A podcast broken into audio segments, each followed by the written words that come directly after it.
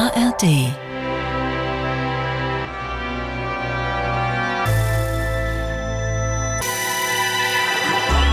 Radio 1 Hörbar Rust Radio 1, die Hörbar Rust. Eine Radiosendung oder ja, ein Gespräch im Gewand einer Radiosendung immer sonntags zwischen 14 und 16 Uhr. Aber sofort danach, sofort im Anschluss und ich glaube sogar inzwischen zeitgleich, auch als Podcast. Wann immer Sie möchten, können Sie sich Gespräche mit den interessantesten, freundlichsten, lustigsten, tollsten Menschen anhören. Zum Beispiel Santa Berger, Charlie Hübner, René Polish, Joe Cialo, Lorenz Marold, Mickey Beisenherz, Samira Eloasil, Kurs, Daniel Zillmann, Joachim Krohl und vielen anderen. Und wer mir heute gegenüber sitzt, erfahren Sie jetzt. Radio 1 Hörbar Rust Wenn, dann wäre es allerdings auch schon lange her. Aber möglicherweise hat unser heutiger Gast mal die Minibar ihres Hotelzimmers aufgefüllt. Irgendwie, irgendwo, irgendwann. Diesen Job hat er gemacht. Er war Fahrradkurier und Kellner. Aber immer war Sascha dabei auch Musiker. Bis zum Riesenerfolg des 1972 in Soest geborenen Sängers brauchte es ein paar Umwege. Das ist wahrscheinlich normal. Aber als es dann losging, gab es kein Halten mehr. Er hatte und hat Fans auf der ganzen Welt, lieferte Top-Ten-Hits, absolvierte Touren, Shows, traf den Papst und eigentlich auch Whitney Houston, besitzt zahlreiche goldene und Platin-Schallplatten und war auf der Hochzeit von Pink. Zwischenzeitlich schlüpfte er mal in die Kunstfigur Dick Brave und wurde überraschenderweise vor fünf Jahren Vater, was sein Leben, so zumindest stellt es sich dar, extremer veränderte als jedes Duett mit Tom Jones. Obwohl er uns davon natürlich unbedingt erzählen muss. Aber die Zeit haben wir ja locker. Herzlich willkommen, lieber Sascha. Hallo. Das ist sehr schön, so ein Intro zu bekommen. Als du die Gästeliste vorgelesen hast, äh, wer, wer alles noch dabei ist und man denkt so, ach guck mal, so mhm. über die Hälfte kenne ich. Oder sind, da wirst du noch mehr kennen. Äh, ich versuche immer so eine, so eine Mischung herauszupicken, weil ich hätte jetzt natürlich auch nur Sängerinnen und Sänger, Kolleginnen und Kollegen von dir vorlesen können und so, aber ich will natürlich auch, dass die Leute, die möglicherweise dieses Gespräch zum ersten Mal hören, gleich ähm, in vielerlei Hinsicht neugierig werden. Also das Bild, das sich mir bietet, ist wirklich zauberhaft. Selbst Leute, die keine Tiere mögen, sollten wissen, es ist äh, reizend. Sascha ist äh, in hellem Weiß und Beige gekleidet und auf seinem trainierten Schoß, muss man sagen, kommen wir gleich zu, liegt Yuki, ein kleiner, wirklich sehr zauberhafter Hund, der mir gehört und auch so weit. Also ihr habt irgendwie, ihr seid so ein Partnerlook und seid euch vom ersten Moment an war das so ein. Sehr sympathisch gewesen, sagen ja, wir mal so. Ja. Äh, durchtrainiert. Wird ein bisschen warm. Jucki, Jucki, hör mal auf jetzt. Willst du mal vielleicht runterkommen und auf deinen Platz? Nee, sieht nicht so aus. Nee, sieht nicht so aus. ist auch zauberhaft. Durchtrainiert war jetzt gerade ein Stichwort. Also ähm, wir sind uns im Laufe meines Lebens jedenfalls schon nicht oft, aber ein paar Mal begegnet. Ähm, du warst auch schon mal hier zu Gast in dieser Sendung. Wir erinnern uns beide nicht. Ähm, vor 18 Jahren war das. Ich weiß, dass du da warst, aber ich wüsste nicht mehr, worüber wir gesprochen haben und du auch nicht. So. Ist, ist einfach so, ist nicht schlimm. Es ist so, das müssen wir einfach akzeptieren. Mhm, müssen wir akzeptieren. Dann ähm, warst du Weihnachten bei einem anderen Podcast, den ich mache. Und jetzt sitzt du hier und ich habe das Gefühl, du bist voller Muskelmasse und hast so eine andere Energie und so eine andere Körperspannung, Popeye. Was ist denn da passiert? Ja, ich habe ähm, einfach mal wieder angefangen, Sport zu machen. Es ist ja so, dass ich komme ja aus dem Sport. Nein, ich habe äh, sehr viel Sport immer gemacht. Und jetzt gab es ja Corona und dann gab es die einen Leute, die haben dann das genutzt, um noch extremer Sport zu machen und dann gab's die anderen. zu denen, ich habe irgendwie das Gefühl, dass du zu den anderen gehörst. Mal und sehen, wie es kommt. Die so dachten so, ach, so ein Rotweinchen tut jetzt auch ganz gut. Und ähm, ja, und irgendwann kam ich, habe ich letztes Jahr habe ich eine Tour gespielt, dafür mache ich mich ja dann auch immer wieder fit und dann hatte ich auch so, na, dann war ich wieder stramm im Strumpf und dann kam aber so Weihnachten. Wie machst Silvester. du dich fit für so eine für so eine Tour? Einfach machen. Also da mache ich jetzt nicht, ich habe kein Programm für so eine Tour, sondern es ist einfach, ich werde so nach drei Konzerten bin ich wieder, bin ich wieder fit. Ach so, du äh, durch durch das Adrenalin, Nein, durch ich, Tanztraining und so. Also ich musste jetzt nicht extra irgend, irgendwelche besonderen Übungen du machen. Also keine so Gewichte. Doch, das liebe ich. Das wäre eine Antwort gewesen zum Beispiel. Ja, aber das ist nicht für die Tour, weil das ist nicht gut, weil dann kriegt man Muckis, weil ich kriege immer so viel Muckis dann und so schnell. Das tut, das Nein, tut nein, den das ist wirklich, aber sehr das ist leid. nicht gut, wenn man in Anzuggröße 52 eigentlich reinpassen will. Ah, ich gebe dir recht. Ich bin sofort bei dir. Also ähm, wer schnell Weil bei Muskeln mir ist so Tim aufbaut, ja, ja. Wiese-mäßig, ne? Ich gucke so Dinge an und dann ist so, so, Ja. habe ich so, so Hulk-mäßige Ja, Anwandlung. das ist, das ist wirklich ein bisschen, Ja. weißt du, wie das manchmal aussieht? Ich weiß nicht, ob die Leute das wollen, weil es gibt ja auch so unterschiedliche Geschmäcker. Ne? Also wenn ich mich so gerade in Berlin, ist das nicht die Stadt, die für guten Geschmack bekannt ist, aber für eine große F- viel, Vielfalt. Wenn ich manchmal hinter so Leuten hergehe, so Typen, die so gepumpt haben, dann sieht das aus. Kennst du diese Luftfiguren, die so von unten, diese die Leute immer so in Kaffees legen? Ja, genau, so, wenn da so Luft von unten reinkommt, wenn so Anzüge so, sich so abzeichnen. ich war ja damals äh, Gewichtheber. Wirklich? Ja, aus Versehen. Das, Was? Äh, ja, ich war in so einem, ich hatte kein Geld für ein Fitnessstudio, wollte aber unbedingt, weil ich so Rocky-Filme gesehen habe und so, wollte unbedingt trainieren gehen. Und da war ich so 15 oder so. Und ich komm, so, ich habe ja geturnt früher und so, also ich war okay dabei und habe Fußball gespielt, alles Mögliche an Sport gemacht. Und dann dachte ich, jetzt wäre mal Zeit zu pumpen, so richtig so 80er Jahre. Und dann war, gab's da so einen Rocky-Keller in, in, in, in Soest, äh, in einer Schule, wo äh, das Gewichtheber-Team nebenan trainiert hat. Und dann haben die mich gesehen irgendwann, wie ich da meine äh, äh, Bauch- und Klimmzüge mache und so.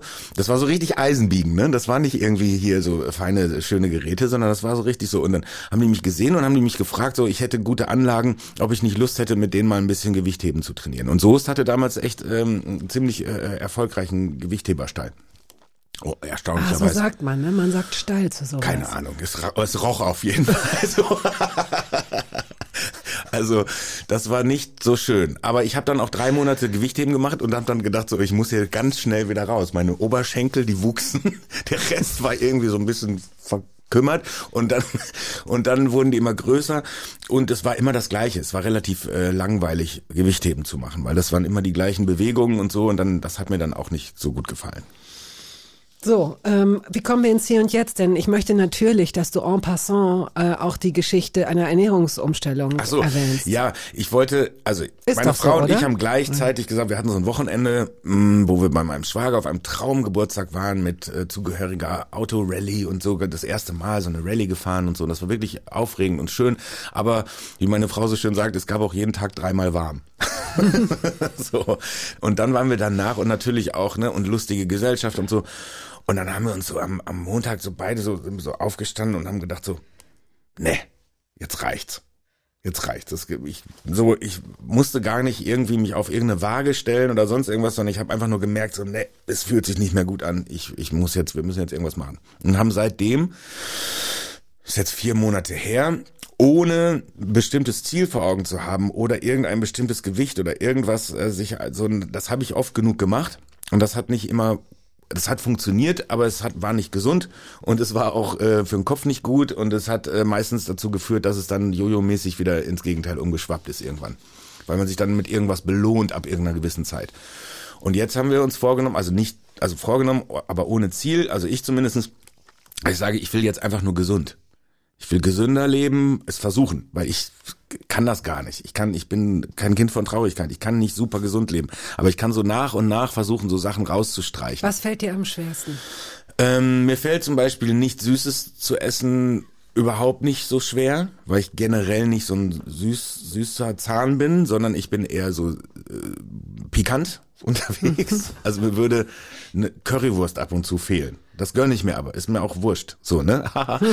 und ähm, dann habe ich äh, aber so, was mir schwer, also Nudeln, also beim Italiener keine Nudeln essen, Dann ist muss man eigentlich auch keine nicht Option. zum Dann gehen Italiener wir gehen. eben nicht zum Italiener. So. Und das ist der Punkt. Und deshalb, und wir machen das ja ohne Verzicht. Also ich habe nicht das Gefühl, dass ich auf irgendwas verzichten muss. Ich will nur Sachen tauschen. Ich möchte so ein paar Sachen tauschen, dass ich vielleicht von ähm, fünfmal Nudeln oder Brot, das Brot, was es vorher immer gibt.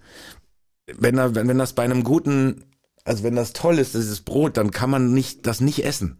Ich weiß. Aber vielleicht isst man nur eine Scheibe. Holy, das finde ich schwieriger, als dann auch wirklich. Oder gar nicht. Genau, dann lieber gar Dann nicht. lieber gar also nicht. Ja, eine, wenn dann wenn das erstmal kommt, Ja, dieses ja, weiche, wie so ein, wie so ein. Kissen und dann so ein tolles Oliven, Oliven. Aber wir sind ja jetzt eigentlich auch schon an dem Punkt, an dem es äh, erklärt wurde. Ihr habt eine Ernährungsumstellung gemacht, ihr macht ein bisschen Ja, wir Sport. sind dabei. Wir machen das im, im Prozess. Im Prozess. Im Prozess, genau. Und das finde ich irgendwie, das funktioniert ganz gut, weil es halt so wirklich immer so, man merkt so, ach nee, das brauche ich jetzt nicht, das brauche ich jetzt nicht. Und ich trinke ja auch zum Beispiel meinen Kaffee eigentlich süß. Und ich mache seit Jahren, äh, mache ich Honig statt Zucker. In Kaffee. In Kaffee, ja. Und ähm, das schmeckt super. Ich, äh, in, ich wollte keinen Süßstoff mehr nehmen. Eben wolltest so du aber gar nicht. Du trinkst Nee, jetzt inzwischen auch trinken, schwarz. und das meine ich. Das ist jetzt so, das ist jetzt der eine von zwei Mhm. Kaffees, die ich jetzt äh, sch- schwarz trinke. Okay. Wir hören jetzt, apropos schwarz, ähm, Whitney Houston, I Wanna Dance with Somebody und holen uns danach die Geschichte ab, warum du es mitgebracht hast. Clock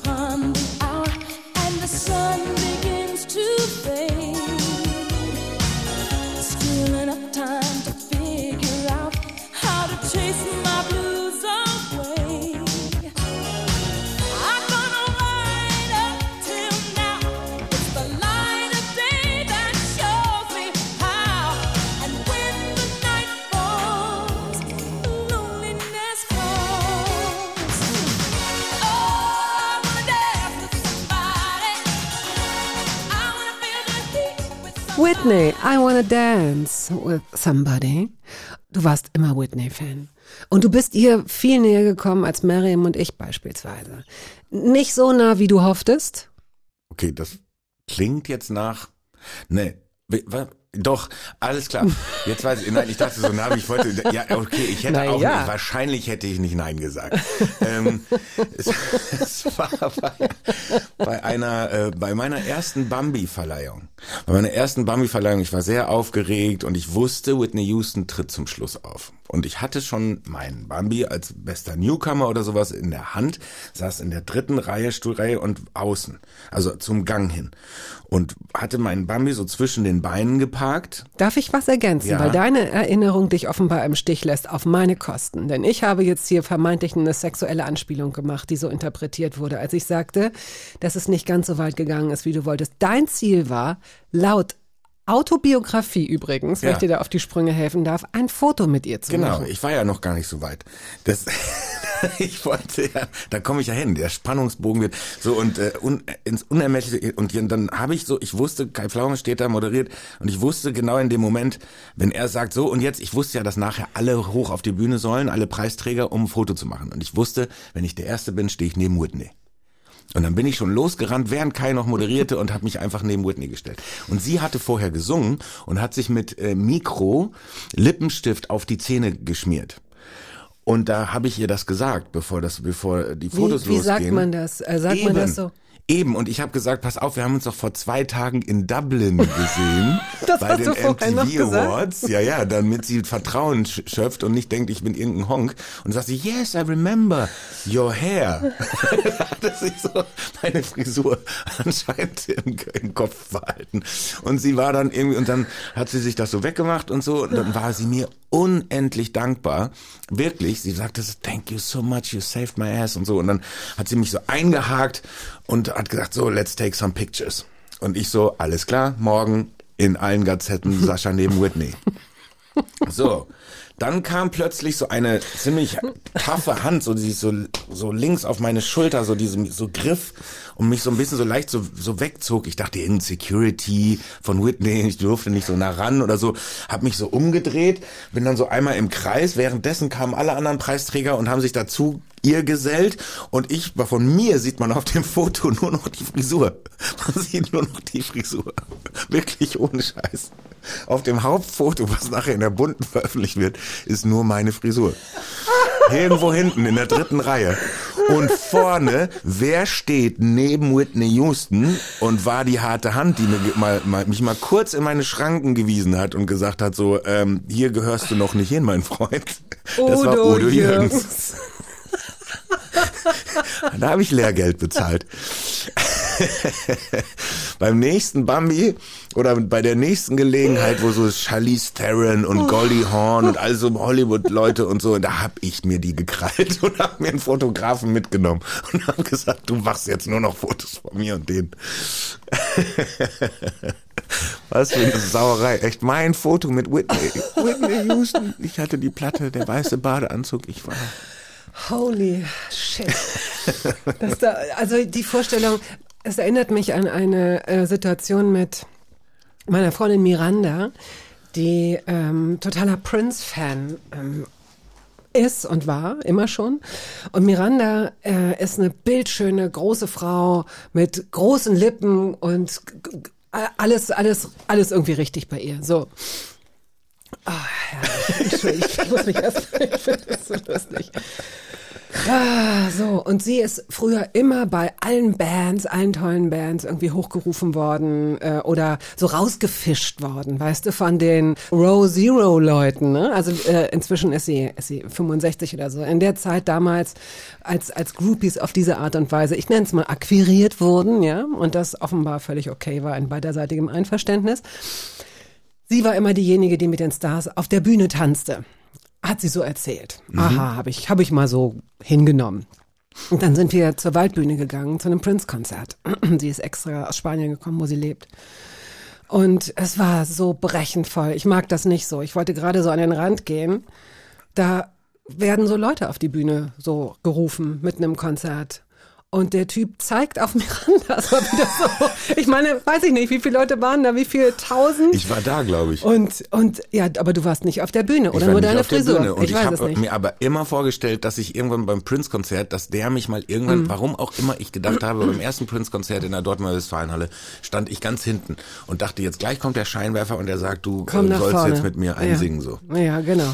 Das war Und- nicht der Fall. und nein, und Prince ist aber bei dem Konzert auch eher gegangen. Darf ich, darf Ja, ich meine Geschichte noch zu Ende erzählen? Vielen, nein, das wäre eine schwache Pointe. Sie ist nicht stark, aber so schwach ist sie nicht. Also, es bewahrheitete sich genau das, dass unter diesen 24 Milliarden Leuten äh, vier Girls hochgerufen wurden. Unter denen war auch Miranda. Miranda also geht mit größtem Selbstverständnis auf die Bühne und tanzt mit Prince.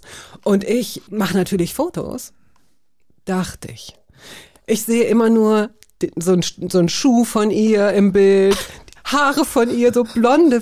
Es könnte jeder sein. Es könnte Charlize Theron sein mit etwas längeren blonden Haaren. Ich konnte nicht beweisen, niemandem sonst, dass sie da vorne mit Prince getanzt hat. Und später hat Prince dann seine Gitarre ins Publikum geworfen und alle so, oh, geil, cool, gehört mir jetzt. Und dann kam der Ordner und hat sie zwei Minuten später wieder eingesammelt. Ist das nicht bescheuert? Nein. Ja, das war, ja. Auch noch geizig. Ja. Erst so mit großer Ja, gut, das Geste. sind aber, das sind aber so Gitarren, ne? Ja, okay. ja, aber dann muss man das auch nicht machen. nee, dann soll er sich, dann soll er sich irgendwie so eine Ebay-Gitarre nehmen und die dann irgendwie. Also ich weiß noch, dass äh, äh, bei dem, wahrscheinlich war es das gleiche, ich nehme an, es war das gleiche Konzert. So ungefähr 20 Jahre her, Mm, nee. noch früher. 10, 15. 10, 12? Ja, So? dann war es wahrscheinlich das gleiche. Und ähm, ich habe da nur festgestellt, Prince hatte dann irgendwann keinen Bock mehr. Der hat nämlich dann äh, versucht, den Leuten, den Leuten Funky beizubringen. Aha. So, funky zu klatschen. Funky klatschen ist, aber ist dem Deutschen nicht unbedingt gegeben. so jetzt in der Masse. Ich will nicht sagen, dass es, gibt, dass es nicht Ausnahmen gibt, aber der Deutsche ist eher eins und drei. Und, und beim Funky und Prince steht da oben auf der Bühne und sagt, Funky, da, mm, da, Funky, da, mm, da. Und alle so erstmal so, ja, dann werden sie aber auch immer schneller und dann sind sie wieder auf eins und drei. Und da hat er nach dritten Mal ausprobieren, funky, funky. Und dann irgendwann ist er weggegangen und hat gesagt, so komm, macht euren Scheiß allein. Du hast doch auch Prince mitgebracht. Du hast dich vor allen Dingen auch mal, du hast, du hast, warte mal, Nelson, Nelson Rogers Nelson. Mhm. Hast du dich genannt? Oder hast du dich Nelson Rogers genannt? Nelson Rogers. Weil Prince Weil- weil heißt, Prince der Prince Roger heißt, Nelson heißt, ja. Rogers Nelson und du heißt dich. Und warum hast du dich, das ist ja ganz schön vermessen, dass du dir so ein Pseudonym gegeben hast. Ja, das war, also es, es gab eine Auftragsarbeit für einen Freund von mir, der Filme macht. Und der, ähm, aber eher so als Hobby. Nein, das stimmt nicht ganz. Aber ich glaube, ihm war der große Erfolg ist ihm bislang verwehrt geblieben, Mhm. was Filme angeht. Und er ist aber mit Leidenschaft dabei und er ist genauso wie ich leidenschaftlicher Prince-Fan. Wenn es dann aber darum geht, Rechte für für Filme eins einzuholen, dann äh, wundert man sich manchmal, was da äh, aufgerufen wird an an Preisen, damit Für man Musik, einen, für oder? Musik, Mhm. damit man einen Song in seinem Film verwenden darf.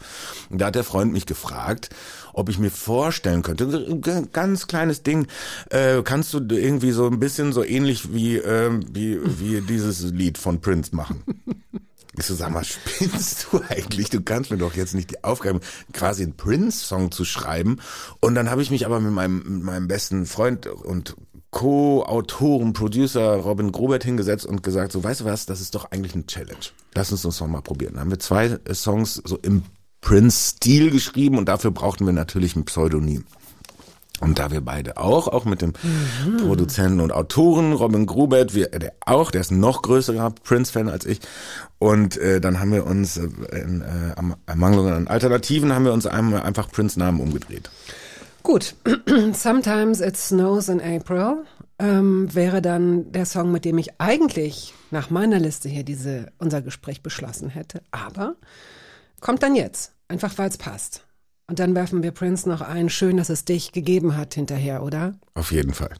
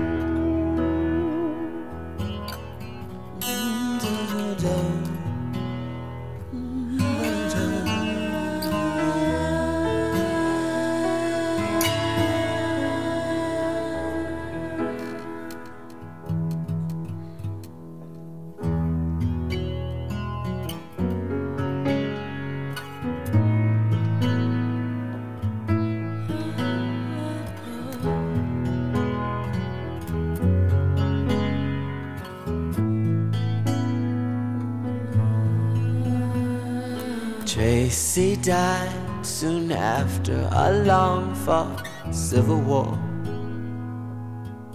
Der Musiker Sascha ist heute hier zu Gast. Äh, Und eben haben wir sehr gelacht, äh, so dass es ganz gut tut, dass wir erstmal diesen Song gehört haben als kleinen Cut, denn eigentlich hast du ihn mitgebracht. Ähm, Die Geschichte dazu ist eigentlich ein bisschen traurig. Ja, es ist, also habe ich jetzt schön, habe ich jetzt schön die Laune runtergezogen. Nein, da kommen wir wieder es hoch. ist ganz, ist ganz wichtig, dass, ähm, weil es geht ja darum, also ich habe diesen Song kenne ich schon fast mein ganzes Leben lang, also so lange wie es den Song gibt, und äh, ich finde, das ist einer der schönsten äh, Songs, ähm, die es die es gibt. Und es ist äh, auch einer der traurigsten Songs, die es gibt, denn da geht's, äh, singt Prince da, darüber, wie es ihm ging oder äh, darum, dass äh, darüber, dass er einen Freund verloren hat, seinen besten Freund. Und das ist natürlich super schwer, aber ich glaube, es, es gibt keinen, finde ich, für mich keinen schöneren Song, der so einen Abschied irgendwie be beschreibt. Und äh, dieser Song, also hat dann auch noch eine Bedeutung. Ich saß gerade in Los Angeles mit meinen Freunden und wollten gerade anfangen, an einem neuen Album zu arbeiten. Wann war das? War, das? das war das Jahr, in dem Prince gestorben ist. Und an dem Tag kam meine Frau runter und sagte, Prince ist gestorben. Und da sitzen drei Prince-Fans, wollen gerade Musik machen und, und sich irgendwie und auf den Tag freuen und so voller Le Und das hat uns dann erstmal umgehauen. Und dann haben wir, das erste, was wir gemacht haben, was ich gemacht habe, ist meine Gitarre nehmen. Und ich kann jetzt wirklich nicht super Gitarre spielen, aber diese Akkorde von diesem Lied, Lied habe ich mir irgendwann mal draufgezogen. Das erste, was ich gemacht habe, ist dieses Lied zu spielen. Für uns. Und damit haben wir dann aber auch gesagt, so jetzt, damit haben wir das jetzt erstmal für, für heute zumindest mal äh, bearbeitet. Hast du oft, ist dir der, To- der Tod bislang oft begegnet in deinem Leben? In dem Jahr, als Prince gestorben ist, da war es grauenhaft. Grauenhaft. Was heißt das? Ja, da kamen die Bombeneinschläge immer näher. Da ist Prince gestorben. George Michael ist in dem Jahr gestorben. David Bowie ist gestorben. Ich sagte, Leute, stopp. Jetzt halt mal, mach mal halblang. Roger ist gegangen.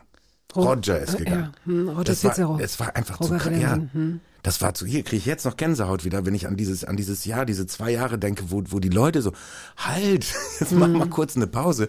Wir müssen ja erstmal klarkommen und können gar nicht so viel trauern, äh, wie, wie Leute äh, äh, gegangen sind. Und also egal, ob jetzt bekannte Menschen, der, die Helden ma- waren, musikalische Helden, oder eben auch im ganz privaten Bereichen. Auch Sind da auch- viele, sind da auch Menschen- unfassbar viele gegangen. Und das, irgendwann denkt man so, hey, ich ähm, muss erstmal klarkommen. Hast du mit deiner Frau, ähm, es ändert sich wahrscheinlich vieles, wenn man, wenn man so Eltern wird und man äh, spürt, dass jetzt auch so eine Verantwortung, bestimmte Dinge müssen geregelt werden. Man muss über den eigenen Tod nachdenken, schon weil man sein Kind versorgt wissen will, falls mal irgendwas ist oder so. Ne? Wie nah gehst du daran oder bist du da abergläubisch? Mm, Nee, überhaupt nicht. Also ich bin mir auch noch gar nicht sicher, was ich, ich glaube, ich bin bei der Reise und Suche äh, na- nach dem, was danach kommt oder ob irgendwas kommt oder was passiert mit einem, wird die Energie geschiftet oder ist man einfach weg oder so. Ich bin da noch nicht beim, bei, äh, bei meiner persönlichen Erkenntnis angekommen. Was würdest du dir denn wünschen? Ich glaube, ich, ich fände irgendwie so ein Energieshift irgendwie ganz gut, dass irgendwas bleibt. Also es kann natürlich auch beim, beim Musiker, beim Schauspieler, bei allen Kreativen, bei allen Menschen, die kü- künstlerische Arbeit gemacht haben, da kann das natürlich immer so äh, noch bleiben, wenn es bleibt, also solange es Menschen noch hören oder interessiert oder lesen oder wie auch immer, äh, solange bleibt man auch noch irgendwie da. Aber ob das jetzt wirklich so ist, da- das wage ich immer noch zu bezweifeln. Vielleicht ist man einfach weg, vielleicht aber auch nicht. Ich finde ähm, wichtig, dass, äh, dass Familie natürlich mit mit dem Sohn. Ich habe ja, ich habe ja, ich war ja erstaunt. Ich habe ja gedacht, als ich meine Frau geheiratet habe, habe ich gedacht, damit ist alles geklärt. Nichts ist geklärt. Nichts. Wenn, wenn wir nicht noch extra zum Notar gegangen wären, um noch eine Patientenverfügung zu machen, also da haben wir, das war noch vor Otto, ähm, da, da haben wir schon Testament gemacht, äh, Patientenverfügung, weil sonst äh, ist das nicht geklärt, dadurch, nur, dadurch, dass man verheiratet ist. Sondern da äh, muss man noch extra, damit äh, derjenige, also damit man natürlich seinem liebenden Partner auch die, die, die Verantwortung überträgt, was ja auch krass ist, ne? wenn man sich das mal so vorstellt. Aber dann sind wir dann in Kontakt mit den Gedanken gekommen, was, was passiert, wenn? Was passiert, wenn wir beide gehen? Wenn wir beide beim Flugzeugabsturz? Keine Ahnung, wir reisen so viel. Also alle Möglichkeiten in Betracht gezogen. Und ob jetzt einer oder der andere. Und da musste man sich das ganz nüchtern, ehrlich gesagt, irgendwie so ausklamüsern. Was ist denn der beste Weg? Es gibt Menschen, die äh, wissen, sie müssen es machen und schieben es aber immer wieder machen, nächste Woche, über, ja, ne, äh, entweder aus einer Bequemlichkeit und oder aus einem Aberglauben heraus, weil es gibt wirklich Menschen, die leiten DAX-Konzerne oder sind ansonsten vermeintlich zurechnungsfähig äh, und, und äh, sind aber in dem Punkt so, dass sie denken, wenn ich das jetzt regle und heute unterschreibe, fällt mir morgen Blumenpott auf den Kopf. Ja, so bist du nicht. so, Na, Nein. Obwohl, in dem Moment, als wir das gemacht haben, haben wir so beide uns so ein bisschen angeguckt, ey, nicht, dass das jetzt irgendwie das Ding war, ne, warum wir, also so die, die Geister, die ich rief. Ähm, nee, also, nee, ich bin, irgendwie bin ich auch ein bisschen abergläubisch, aber das hat, das kam mir gar nicht in den Sinn. Es war eher so ein bisschen so die Angst davor, also nicht Angst, übertrieben, aber der Respekt davor, sich ernsthaft mit dem Thema auseinandersetzen zu müssen. Also, weil man schiebt das ja vor sich her. Gerade so als, als Popstar ist man, denkt man ja, man ist unsterblich und wird auch nie krank. Und ich bin halt auch so aufgewachsen, ich werde nie krank. So, ähm, das ist meine Einstellung. Wirst heißt, auch nie ich werde krank? auch nie alt, ich werde auch nie sterben. Aber du, diese 27 Nein, hast das du ja stimmt natürlich nicht, aber so mein Genau. Kopf ist so äh, so eingestellt eigentlich von, von und und ähm, dann merkt man so, dann sitzt man da und denkt so, ja stimmt, das kann natürlich, ja, okay, jetzt äh, ist es ernst. Also jetzt habe ich das erste Mal ernsthaft und und äh, seriös darüber nachgedacht, dass es durchaus die Möglichkeit besteht, dass ich irgendwann nicht mehr da bin. Sprichst du von dir selbst als Popstar? Also häufiger? Ja, aus Spaß. Okay, das äh, wollte ich nur noch mal. Ja, Ja, ja, ja, weil ich kenne deinen Humor. Äh, äh, ich, ich weiß, manchmal sprechen Menschen von sich in der dritten Person und dann weiß ich nicht, ob es ernst ist oder nicht. Nein, ich, ich mach, ich benutze das nur zum Spaß. Ich, ich finde das auch äh, sehr lustig. Aber weil, du weil es gibt ja so, man, manche Leute denken ja immer, man, man hat so Allüren und so. Und ich habe auch bestimmt Allüren, aber das hat nichts mit meinem Popstar-Dasein zu tun. Welche Allüre fällt dir da ein? Ich möchte zum Beispiel convenient reisen. Ich möchte, dass das alles geklärt ist. Ich möchte, dass bei der vielen Zeit, äh, die ich ähm, für, für so bestimmte Sachen verwende, möchte ich einfach, dass die Zeit dazwischen, dass das äh, produktiv, also dass das irgendwie leicht geht. Aber wenn du convenient reisen meinst, klingt es für mich so, dass du äh, nicht diese Arbeit dann, diese Zeit dann auch noch für Arbeit nutzen willst, sondern dass es dann bequem sein soll, dass es schön sein soll, dass du keinen Stress haben willst. Genau, beim kein Reisen. Stress beim Reisen. De, de, die Arbeit währenddessen geht ja nur dann, wenn es äh, um, drumherum keinen Stress gibt. Und damit ich die Zeit vernünftig nutzen kann, versuche ich mir das so gemütlich wie möglich zu machen. Aber manchmal sitzt man zwischen zwei Russen. Ja. Das ist leider wahr, aber das habe ich dann, ich habe dann wirklich, ne, also das ist dann, vielleicht ist das auch so ein Ding, also dieses dieses Reisen, so wenn solange es geht, möchte ich nie wieder, weil ich habe auf einer Reise, äh, da kam ich gerade, ich habe äh, If You Believe, If You Believe gedreht in in Kanada, äh, das Video zu zu If You Believe. Und äh, das waren Na Nachtdrehs, das waren irgendwie zwei oder drei Nachtdrehs hintereinander, weil wir nur nachts gedreht haben. Und dann kam ich und der Flug zurück aus Toronto war dann direkt nach dem Dreh quasi. Also ich war so hundemüde, wie nur, also dass man schon denkt, dass ich schon im Stehen und dann bin ich in diesem Flugzeug und war, war äh, äh, Holzklasse gebucht natürlich damals so, hat keiner sich drum geschert, was was ich gerne hätte. Und dann haben, haben die mich, habe ich wirklich zwischen so zwei Klitschkos gesessen. Und zwischen und ich bin ja jetzt auch nicht schmal, damals noch ein bisschen schmaler, aber trotzdem nicht, ne, ich habe breite Schultern ich habe gedacht, ich sterbe. Ich habe wirklich gedacht, ich sterbe. Ein Nichtschlaftod. Also da, da, wegen Nichtschlafen sterbe ich. Und dann bin ich im Flugzeug rumgerannt und da wollte mir irgendeine Ecke suchen, wo ich mich hinlegen kann. Und die haben mich überall wieder weggescheucht. Dann habe ich gesagt, hier, ich habe eine Kreditkarte. Kann ich bitte in die Business Class? Ich kauf das jetzt. Und so. Und die meinen, da ist aber kein Platz mehr frei. Wir sind ausgebucht. Was ist mit First? Mir ist das egal. Ich nehme auch ganz um. Das geht aber nicht. Und so. Ich sagte, das muss doch gehen. Ich habe doch eine Kreditkarte. Diese Sehnsucht ich war nach dem verzweifelt. Schlafen, Ich war so kennt das, verzweifelt. ja. Ich war so verzweifelt. Wirklich. Und dann kam ich zurück nach meiner, nach meiner kleinen Odyssee durch dieses Riesenflugzeug. Und das war das erste Mal, dass ich so weit geflogen bin. Und kam zurück und da waren gerade beide auf Klo. Und dann habe ich gesagt, so, okay, das nutzt du jetzt. Hingesetzt, eingeschlafen. und dann bin ich zwischen den beiden, zwischen den beiden wahrscheinlich mit bei einem auf der Schulter mit so einem schönen Sabberfaden an seiner Lederjacke festgeklebt, äh, aufgewacht. Aber tatsächlich auch erst, als wir gelandet sind. Also ich hatte dann doch noch einen guten Flug. Wie er es über dich geschafft hat, an, an den, ans Fenster zu kommen, mag ich mir nicht ausmalen. Aber dein Schlaf war offenbar so tief, dass du gar nichts mehr gemerkt hast. Und dass es zwei Russen waren, war einfach Zufall. Heutzutage muss man ja alles erklären. Also es hat nichts mit dem Angriffskrieg zu tun. Es war lange vorher. Ne? Wenn ich sage, zwischen zwei Russen fliegen, ist das ja gleich so, okay, wo ist die Metaebene? Was will sie damit sagen? Zwischen zwei Russen so. fliegen. Ja, ja, ja, ja, ja. Nein, nein, gar nein, nicht. nein, Ich nein, muss nein. echt aufpassen. Danke, dass Zeit der Unschuld sagst. Hm. ist vorbei. Vorbei. So, wir kommen ähm, zur Musik. Und es macht mir großen Spaß. Pearl Jam spielen wir. Alive, sehr schöner Song. Ähm, wofür steht er? Ich weiß, dass er auf deinem neuen Album von dir selbst gecovert wird. Ja, das, das stimmt. Äh, Ich habe ja auf dem Album sind ja vornehmlich Songs drauf, die in meinem Leben eine bestimmte Rolle gespielt haben, eine Bedeutung haben. Der Song ist für mich quasi mein, da habe ich Grunge für mich entdeckt, da habe ich äh, eine neue Ära für mich selbst eingeläutet. Ich kam ja so aus dem äh, Do- Dorf, Kleinstadt, äh, Band, Proberaum und bin dann in die große Stadt Dortmund gezogen, um dann da äh, die Welt zu erobern mit äh, uns. Also die Haare wurden immer länger und so und dann hatte ich diese Band gefunden und die machte äh, Junkfood hieß die Band und da haben wir diesen Sound versucht für uns zu adaptieren und äh, Grunge, Crossover, sowas wie Nirvana, Pearl Jam. Und äh, eines Nachts kam ich nach Hause, es war so vier, schätze ich mal, morgens und äh, auch nicht mehr ganz nüchtern und äh, hab wie immer den Fernseher angemacht und es lief immer MTV. Also 93 war das ungefähr, ähm, 93, 94 und da kam dann nachts dieses Video und ich weiß noch, wie ich gefühlt auf einen Schlag wieder nüchtern war und gedacht habe, wow, was ist das? Was ist das für eine Kraft, Energie in Musik, wie ich sie schon lange nicht mehr erlebt habe oder erleben durfte. Weil wir haben ja ganz viel von den, aus den 70ern gelebt und so, dann zu der Zeit. Also da war Led Zeppelin und, und so verschiedene Bands, die man so, Frank Zappa und so, so eine, so eine Energie. Und das war das erste Mal wieder, dass man so dachte, so, oh, nach den 80ern und, und an 90ern mit viel Techno und, und Eurodance und so, und dann war da plötzlich diese Kraft aus Seattle oder, äh, ne, so. Das war schon, das war schon großartig.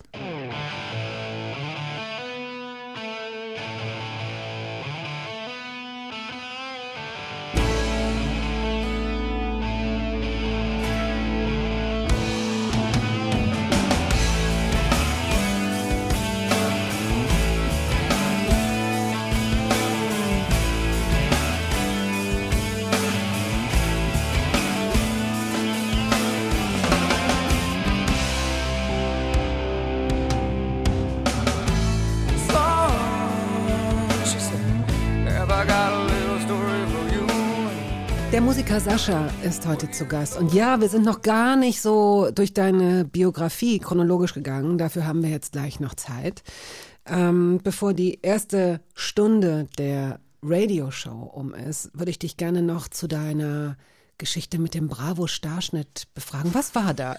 Was ich, ich hab's, Immer wieder Salz in die Wunde, ne? Immer wieder. das habe ich aus meinen alten äh, Unterlagen noch. Ja. Ich, aber ich, ich bin nicht draus schlau geworden. Also, ich hatte ja meine, ich muss ja sagen, dass ich bin wahrscheinlich einer der wenigen, die sehr dankbar dafür sind, dass sie äh, auf dem Cover der Bravo sein durften. Weil im Nachhinein ist das anscheinend einigen auch unangenehm. Ich bin da total stolz drauf. Ja, ich war, glaub ich, natürlich. 17 oder 18 Mal auf dem Bravo-Cover. Was? Und das, ja, ich bin einer der meisten. Ich bin einer der meisten Bravo-Cover. ist das nicht krass? Und ich habe damals, ich weiß nicht, ich lag im Krankenhaus, ich hatte glaube ich ein Bein gebrochen, irgendwas war nicht äh, nicht okay und äh, habe äh, Zeitschriften, ne, meine Familie oder meine Freunde habe ich mit Zeitschriften versorgt und da kam die Bravo, die pressfrische Bravo und auf dem Cover war George Michael.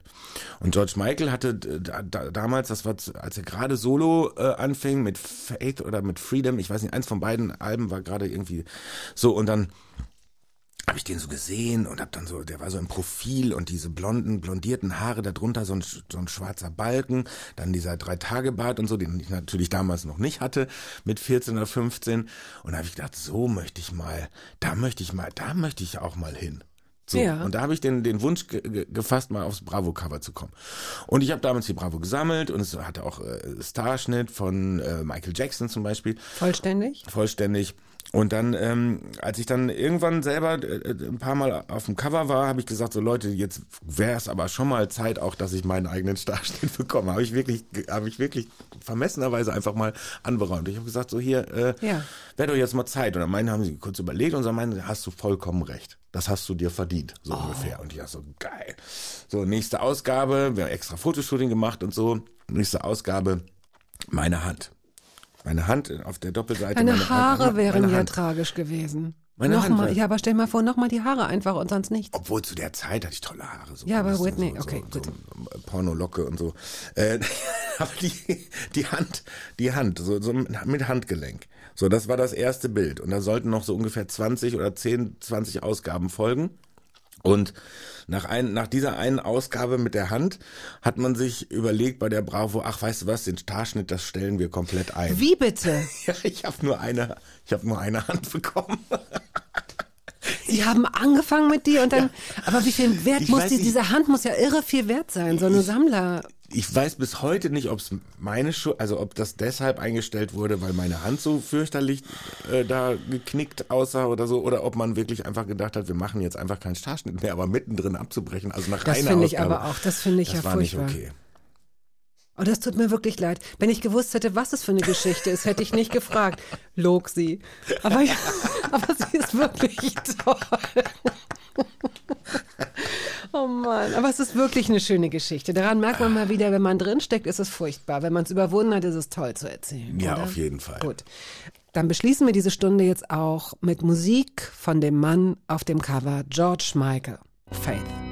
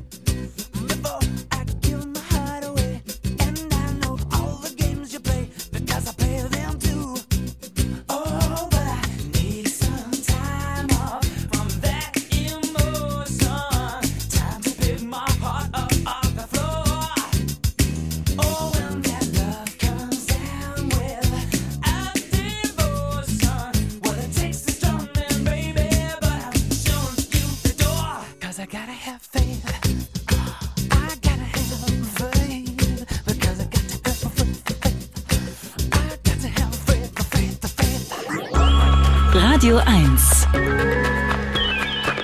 Hörbar Brust.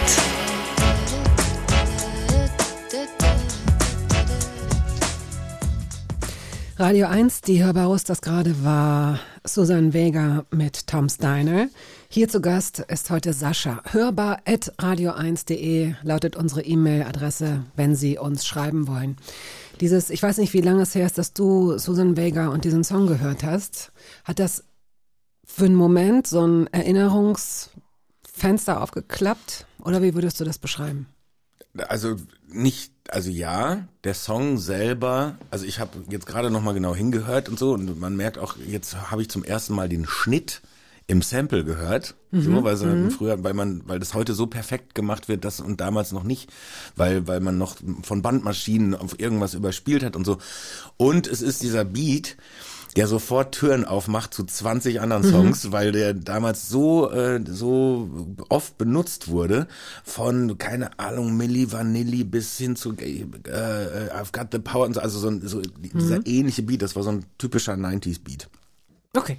Ähm, es ist verführerisch, sich in so klein-klein zu verlieren, weil es einfach Spaß macht, rechts und links mit Geschichten äh, abzuhauen. Das weiß ich schon. Aber damit die Leute einigermaßen eine Idee davon haben, wie dein Lebensweg so war. Also den Menschen, die noch tiefer einsteigen wollen, sei geraten, sie mögen sich deine Autobiografie kaufen, If You Believe, die du vor, weiß ich nicht, drei, zwei Jahren geschrieben hast. Ja, alles zu meinem, so, es sollte ja eigentlich so sein, dass zu meinem 50. Geburtstag, ja, zu meinem 50. Geburtstag, so in diesem Jahr wollte ich eigentlich, äh, wollte ich sehr ausgiebig feiern und wollte die Biografie, das Album und die Show, sollte alles in diesem Jahr passieren. Das ging dann nicht, aus, aus diversen Gründen.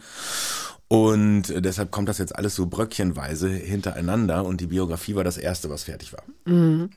Ähm, hattest du ein komisches Gefühl, dein Leben so äh, zu rekapitulieren und ähm, ich will jetzt, will jetzt nicht wieder diesen Aberglauben rausholen, aber so eine Biografie schreibt man ja vielleicht, wenn man ein bisschen älter ist. 50 ist da ja kein Alter.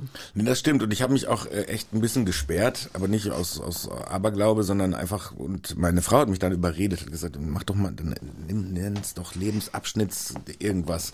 Ähm, weil ich, äh, sie meinte, dein Leben ist schon interessant. Und vielleicht kannst du ja jetzt zu einem Zeitpunkt noch äh, Menschen äh, noch damit ein bisschen auf die Sprünge oder vielleicht ein bisschen Zuspruch geben, also die sich ähnlich fühlen, so jetzt und denken so, schaffe ich das, kriege ich das hin und so. Und das ist jetzt kein Motivationsbuch, aber ich glaube, dass wenn man äh, aus einer aus einer Gegend kommt, so wie ich und mit dem familiären Hintergrund und so, dann ist es schon nicht so leicht. Und ähm, wenn man sich dann da rauswurschtelt, ich glaube, das hat dann kann vielleicht anderen auch ein bisschen bisschen Mut zusprechen.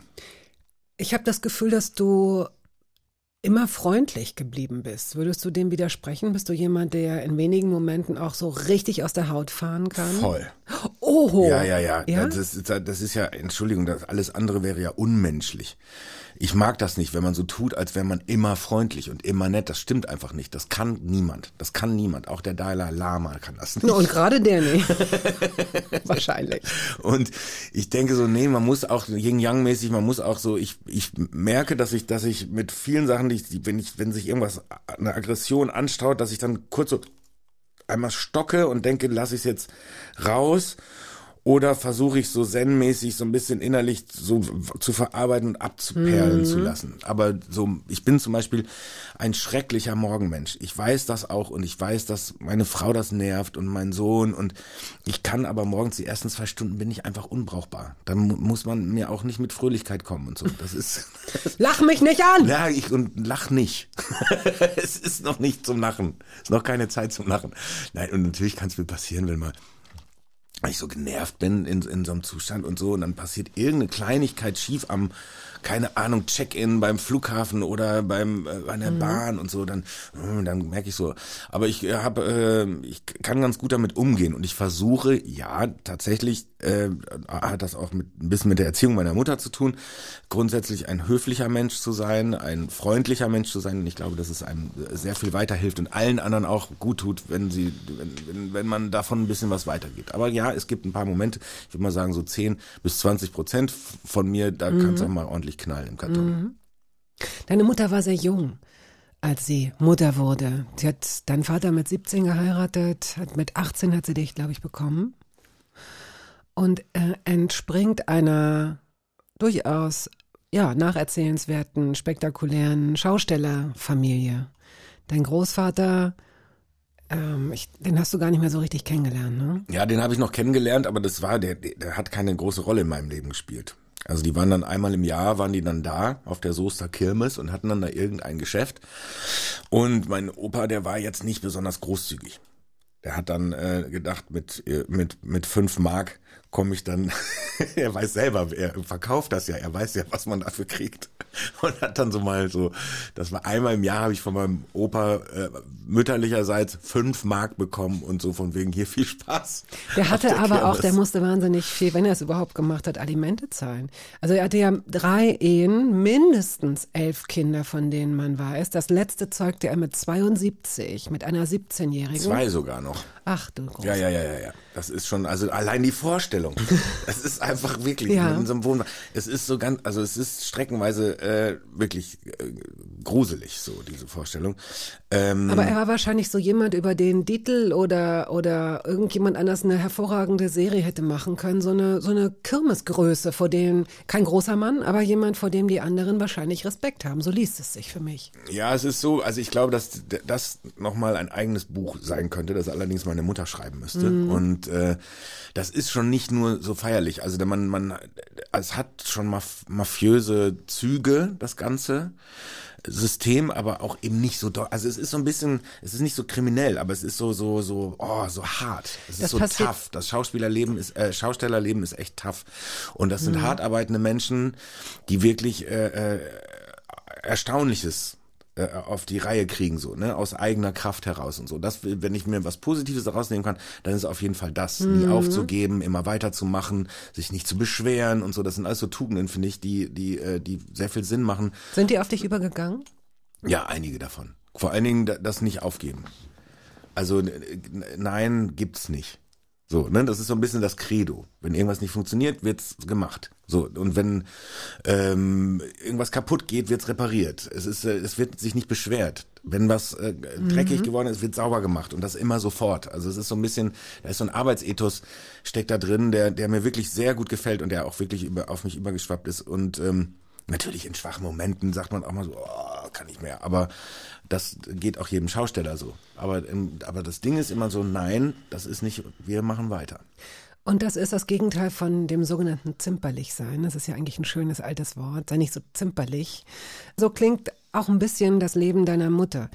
Ist ja immer so ein bisschen vermessen, ne? wenn man wenn man etwas liest und dann ist es etwas wie stille Post. Äh, Ich habe sie habe sie nie selbst kennengelernt, aber das wenige, was ich so durch diese Biografie über sie weiß, ist, dass sie schon ziemlich schnell ihr eigenes Leben in die Hände ähm, genommen hat. Sie hat mit deinem Vater wahrscheinlich sogar eine Weile eine glückliche Ehe gehabt. Erinnerst du dich an die ersten? Ja, ja, ich, ich, I don't know. ich weiß es ich glaube, also es gibt so ein paar Fotos, wo ich denke, so, wo das echt so aussieht. Also das sieht Das so aus, als wären wir glücklich, ja. Und ähm, es ist ja so, wenn meine Mutter hat ja die, die quasi die Schaustellerfamilie verlassen mit meiner Oma zusammen, weil es dann nicht mehr ging, weil die Verhältnisse so kaputt waren, dass, dass sie fast fliehen mussten, wollten und so. Und meine Mutter wollte auch eigentlich nie zurück. Und äh, das ist dann aber doch irgendwie passiert und so. Also mein, mein Opa hatte in der Zwischenzeit dann eine ganz andere Frau, mit der hat er sieben Kinder gemacht und das war irgendwie, also und dann gingen die aber wieder zurück, nachdem diese Frau gestorben. Also es war ein ganz crazy Familienverhältnis. Und vielleicht schreibe ich es doch irgendwann mal auf. Meine Eltern haben sich scheiden lassen, da war ich so ungefähr vier. Dann mh, haben sie irgendwie sich auf dem Weg mal wieder getroffen. Hatten ich. sich sehr lieb. Hatten sich da auf einmal wieder für kurze Zeit mal wieder sehr lieb. Und dabei ist mein Bruder entstanden und dann haben sie wieder geheiratet und haben nach ungefähr der gleichen Zeit beschlossen, nee, doch nicht. Äh, wir, wir, so. Und ich muss sagen, ich habe nicht unter der Trennung gelitten. Also wenn mein, ich fand das irgendwie okay. Also ich fand das sogar besser. Ich hatte mehr Ruhe danach, weil ich habe gemerkt, mein Vater und meine Mutter, die passen nicht zueinander. Und da ist immer Reibung. Und wenn man als Kind mitbekommt, und das, und das, und das weiß ich einfach, und deshalb äh, versucht man natürlich auch vor seinen Kindern das irgendwie so ein bisschen nicht zu tun, also so- off- offen zu streiten oder so, ne? Aber wenn da Reibung ist, immer, ständig, dann kriegt, kriegt man das als fühliges Kind einfach mit. Und dann ist die Situation, wenn der Vater nicht da ist, was er ja eh nicht oft war, weil er äh, bei der Bundeswehr war und irgendwo stationiert, keine Ahnung, dann waren die Zeiten immer ohne besser. Ich was finde es- traurig ist. Nein, was, ja, es ist, es ist traurig. aber es ist wirklich eine Erkenntnis, die mir sehr früh äh, äh, zugetragen wurde, einfach weil, weil, Weil ich es gespürt weil gespürt habe, wenn die zusammen sind, dann streiten die. Aber das ist, also ich finde genau das, sowas wichtig ist zu sagen und zu hören. Das konntest du als Kind natürlich nicht so richtig reflektieren und äh, so, so, so, vielleicht hättest du es sogar formulieren ja doch, können. Du hast es formuliert Nein, sogar. ich habe meiner Mutter gesagt, dann, dann geht Als doch ganz lieber kleiner aus dem, Junge. Ja, nicht beim ersten Mal, da war ich noch zu klein, aber beim zweiten Mal. Oder warst du auch noch ziemlich jung? Ja, aber trotzdem kriegt man das ja noch schon Ich mit. finde das ich konnte ja gut. schon lesen und schreiben und so. Also ich konnte auch meine Gedanken formulieren und dann mu- muss man das, glaube ich, auch kann man das auch als Eltern ernst nehmen, wenn ein junger, ganz junger Mensch da steht und sagt, ist es nicht vielleicht besser, wenn Nein, das wär- wenn ihr das nicht ist- mehr zusammen Ich seid? bitte dich. Weil, äh, weil ihr, ihr, nervt mich, ihr macht mich fertig. Das ist großartig. Wenn ein Kind das so formulieren kann, ist es großartig. Oft beziehen Kinder ja den Streit auf sich und denken, meinetwegen. Also das ist ja ganz oft, obwohl Eltern das gar nicht unbedingt adressieren. Aber ich, ich ist finde es auch deswegen gut, dass du es erzählst, weil viele zerrüttete Paare zusammenbleiben, weil sie sagen, die Trennung können wir unseren Kindern nicht zumuten. Die Kinder leiden aber möglicherweise ohne genau zu spüren, was los ist, weil sie eine Sensorik haben. Weil sie spüren, irgendwas stimmt doch nicht. Ihnen wird aber ständig gesagt, doch, doch, es ist alles okay. Und deswegen glaube ich, man kann, wenn man manchmal so einen harten Cut macht und ehrlich ist zu seinen Kindern, ist es unterm Strich besser. Wahrscheinlich. Wahrscheinlich. Ich, ich kenne die andere, andere Version nicht. Kann mir durchaus vorstellen, dass man dann irgend, also das ist ja auch oft so, dass sie dann das versuchen so über Jahrzehnte und so, ne? Und dann irgendwann fällt das Kartengerüst zusammen und dann stehen die Kinder da und sagen und sind total überrascht und und wundern sich so, ne, dass sie eigentlich seit 20 Jahren die Eltern nicht mehr äh, miteinander Sich lieb haben. sich lieb haben und nicht mehr miteinander reden, noch zusammen sind, aber trotzdem und so und dann wird's irgendwie komisch. Ja, ich weiß auch nicht, bei, bei mir war es, ich hatte erstaunt, du hast es gesagt, weil, weil eigentlich ist das so ein Punkt, dass, dass Kinder das oft auf sich beziehen und sagen, meinetwegen ist das passiert. Und ich glaube, ich wusste aber relativ, also meine Eltern waren ja noch sehr jung und ich glaube, das war einfach der Grund. Die waren einfach zu jung.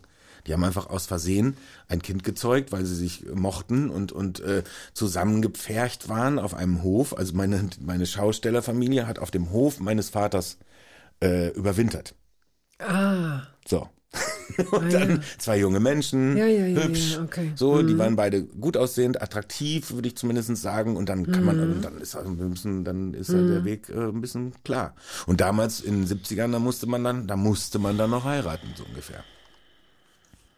Deine Mutter hatte, das können wir festhalten, sehr früh ist sie dreimal schwanger gewesen, hat dreimal Söhne zur Welt gebracht. Dein erster Bruder ist gestorben nach vier Monaten, Andi, ne? Ja, so ganz genau, ich, äh, das steht, ich glaube, vier Monate, ander- 15 Monate, ich, ich bin mir da äh, tatsächlich, da musste ich meine Mutter auch fragen, weil die Geschichten da auch auseinandergehen so ein bisschen, aber ist auf jeden Fall sehr früh, sehr früh gestorben. Und ähm, da habe ich nicht so wirklich Erinnerungen dran, glücklicherweise, weil ich noch so jung war, ich war glaube ich zwei oder knapp drüber und äh, da ist ja noch nicht, da, da pflanzt sich das noch nicht so doll ins, ins Hirn ein. Wir spielen Elvis.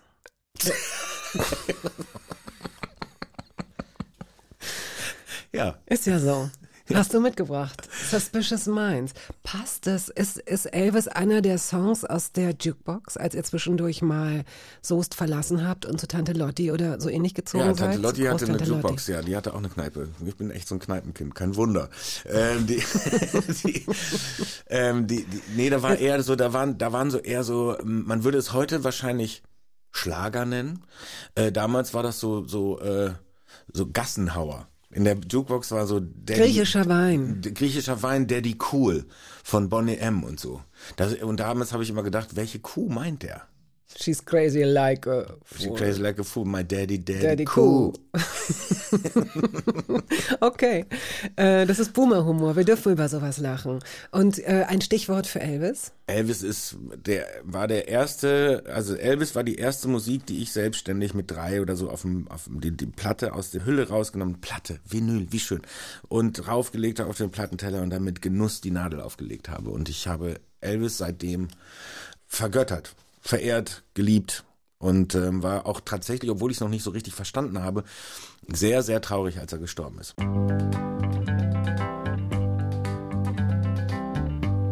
We're can't walk out because I love you too much, baby. Wie schade, dass wir jetzt wirklich so ein bisschen durch dein Leben galoppieren müssen. Eine der Stationen, die wir vielleicht erwähnen sollten, ist die äh, Schule, auf der du warst. Du hast ja vorhin schon angedeutet, ähm, ihr habt in so einer Arbeitersiedlung gelebt. Das heißt, es war jetzt nicht, du warst jetzt nicht qua Geburt privilegiert in irgendeiner Weise. Als es dann darum ging, weiterführende Schule, hat eine Lehrerin dafür plädiert, dass du auch auf die Hauptschule kommst. Damals gab es dieses System noch. Deine Mutter hat auf den Tisch gehauen und gesagt, nein, du bist dann aufs Gymnasium gekommen. Hat dir Lernen Spaß gemacht? Das kam tatsächlich, ich war sehr äh, lehrerabhängig. In, in Ermangelung einer, einer echten Vaterfigur war es natürlich auch immer, wenn ein Lehrer cool war, also vor allen Dingen männliche Lehrer cool waren, dann hatte ich relativ schnell eine gute Bindung zu denen. Vielleicht auch manchmal ein bisschen zu doll. So, ne, dass ich, äh, so ist aber völlig normal. Bierdeckel, Psychologie äh, und äh, da hatte ich in der Grundschule zum Beispiel einen mega coolen Kunstlehrer, der war auch Schlagzeuger in einer Band und so und das von dem fand ich natürlich super cool. Und so hangelte ich mich so über diese Lehrer- und Vaterersatzfiguren irgendwie so durch die Schulzeit. Gelernt habe ich eigentlich nicht gerne, ich habe aber gerne gewusst.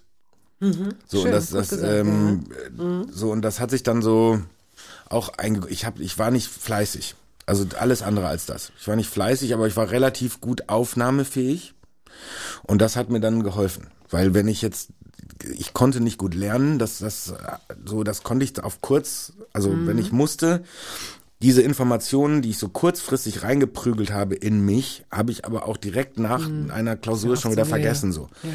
Und alles, woran ich Interesse hatte, und deshalb finde ich ja, das System sollte sich mal langsam, nicht langsam, sondern schleunigst mal ändern, Schulsystem, äh, mehr Interesse wecken, mehr den, den Kids versuchen, mit ihnen versuchen rauszufinden, wo denn die Interessen liegen und die Begabungen und so. Und bei mir war das eindeutig im, im, im sprachlichen Bereich, im, äh, ich, ich mochte gerne Deutsch, ich mochte gerne ähm, Musik wahrscheinlich, oder? ja, Musik gar nicht so gerne, weil die Lehrer, die, ich hatte leider bis auf einen, äh, der auch Physiklehrer war, habe ich eigentlich nur schreckliche Musiklehrer gehabt. Und dann ist es vorbei. Dann ist es bei mir vorbei. Und, und ich habe so die Information, alles was mir wichtig war, habe ich so irgendwie so gefühlt nebenher irgendwie mit aufgenommen, aber extrem gut verankert. Das heißt, wenn ich heute so in so Quizshows gehe, merke ich manchmal so, ach krass, ich habe doch ganz schön viel gelernt, aber ohne zu lernen. Das haben ganz viele Lehrer auch immer gehasst. Ich so ein, immer so ein Hans Kuck in die Luft war und immer so aus dem Fenster und so. Und wenn die mir dann Fragen gestellt haben, konnte ich trotzdem antworten. Das war richtig cool. Du hast angefangen, Musik zu machen in einer Band, die dann später, als sich diese Schülerband auflöste, wurde es, äh, oder hast du Junkfood gefunden oder sie fanden dich?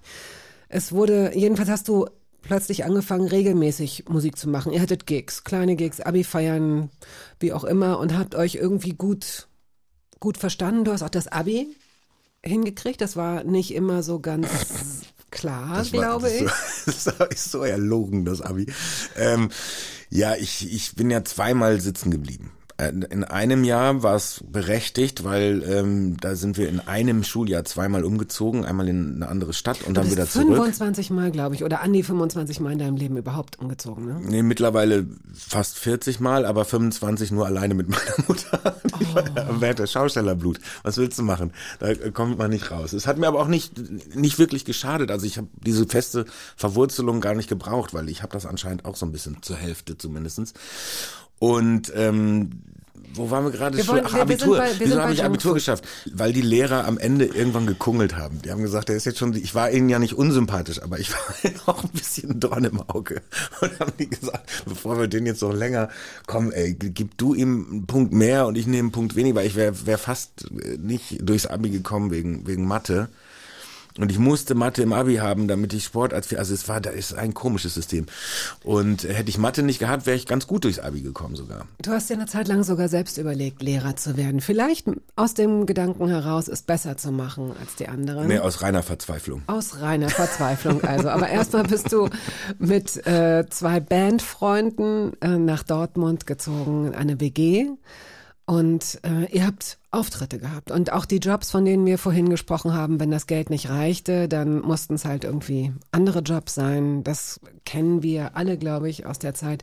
Du hast dich auch mal ganz kurz aus, äh, auf der Schauspielschule in Essen beworben, bist aber, glaube ich, gar nicht hingegangen zu dem, äh, zum Vorsprechen, ne? Nee, ich habe dann tatsächlich äh, so ein bisschen Panik bekommen, weil ich wusste ja, ich habe erst mich einfach beworben, weil ich halt in der, der Schauspiel AG in der Schule war und ähm, da hat, das hat auch unfassbar viel Spaß. Also ich, ich habe wirklich ernsthaft überlegt, ob ich Schauspieler werden möchte. Und ähm, dann kam dieser Tag, rückte immer näher, dass ich diese, ich habe mich auch vorbereitet, da muss man drei Stücke irgendwie lernen und so und Monologe halten und so. Und ich, und ich wusste, aber da bewerben sich jedes Jahr sechs bis achttausend Menschen. Und äh, ich weiß gar nicht, wie viele zum Vorsprechen dann geladen werden und so. Auf jeden Fall ist es un äh, 1000 oder so. Und dann habe ich irgendwie gedacht, boah, wieso sollten, also mein Selbstwertgefühl war dann äh, kurzfristig komplett äh, äh, außer Gefecht gesetzt, weil ich dachte, wieso sollten die mich nehmen? Mich, kleine Wurst aus Soest, der äh, jetzt irgendwie so, und dann habe ich Panik gekriegt, dann habe ich so richtig Lampenfieber gekriegt vom Vorsprechen, dann habe ich dann habe ich sausen lassen. Es wird der Sache jetzt nicht gerecht, wenn ich abkürze und sage, du hast immer weiter Musik gemacht, du warst irgendwann bei Sir Price, also Sir Price, wie Herr Preis. Ah, ich möchte es gar nicht, dieses Wortspiel Nein, ist uh. eher Friseurinnen und Friseure aufgemerkt, vielleicht wäre das nochmal eine Alternative so. Und Background-Sänger bei einer Rapperin, Fatima, die aber als Young Diney also lasst uns noch mal dran erinnern, wir sind Ende der 90er, da ist das alles okay gewesen. Ähm, mit einem Song, wie hieß der Song, mit dem sie ähm, I wanna be your lover.